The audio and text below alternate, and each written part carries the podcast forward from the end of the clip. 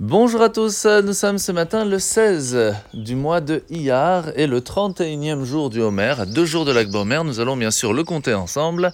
Hayom, Echad, Ushloshim, Yom, Shehem, Arba'a, Shavuot, Ushlosha, Yamim, La Homer.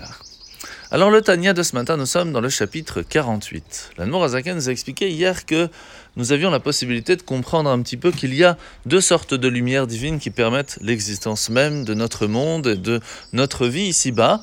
La première, celle qui permet à ce que chacun d'entre nous, sans distinction, peut exister donc il n'y a pas vraiment de différence entre l'un et l'autre. C'est ce qu'on appelle Sovev Kolalmin. C'est une lumière qui est tellement grande qu'elle reste entre guillemets à l'extérieur du monde, autour. On ne peut pas l'approcher, on ne peut pas la comprendre, elle est vraiment sans limite. Par contre, il y en a une deuxième qu'on appelle Memale Kolalmin, ce qui emplit le monde et c'est ce qui va faire les détails et les différences de chacun, que ce soit entre le minéral, le végétal, l'animal et l'humain, mais aussi dans chaque espèce, dans chaque chose des différences entre différentes fleurs, différentes espèces d'animaux et différents humains. Ces deux lumières vont nous permettre de comprendre comment est-ce que Hachem se trouve à côté de nous dans chaque petit détail. Et c'est grâce à cela que nous allons comprendre comment est-ce que Hachem fait attention à nous aussi dans chaque petit détail.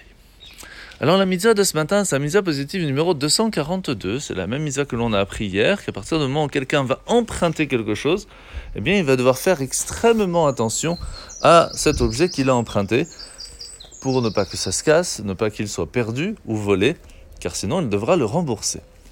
La paracha de la semaine, Sam Parachat est mort. Aujourd'hui, nous apprenons comment est-ce que Kadosh Baruch va prescrire à Moshe les lois relatives aux fêtes de l'année juive? Et la première est bien sûr celle de Pessah, qui sera le 15 du mois de Nissan, et qui est appelée dans la Torah Chag Amatzot, la fête des Matzot.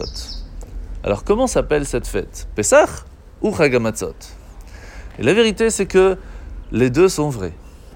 Lorsque dans la Torah nous parlons de Pessah, on parle surtout du sacrifice pascal. Mais la fête dans la Torah s'appelle la fête des Matzot. Pourquoi?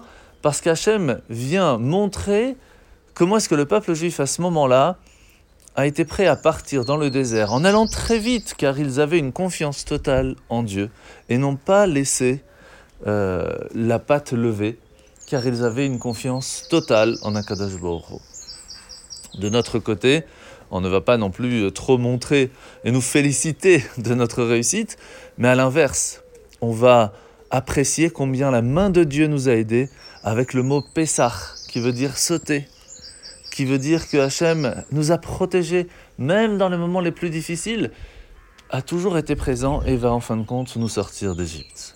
C'est ainsi que l'on doit en fin de compte nous aussi, au jour le jour, à la place de montrer plutôt nos aptitudes, plutôt remercier Hachem pour tous les miracles qu'il fait pour nous chaque seconde. Bonne journée à tous et à demain.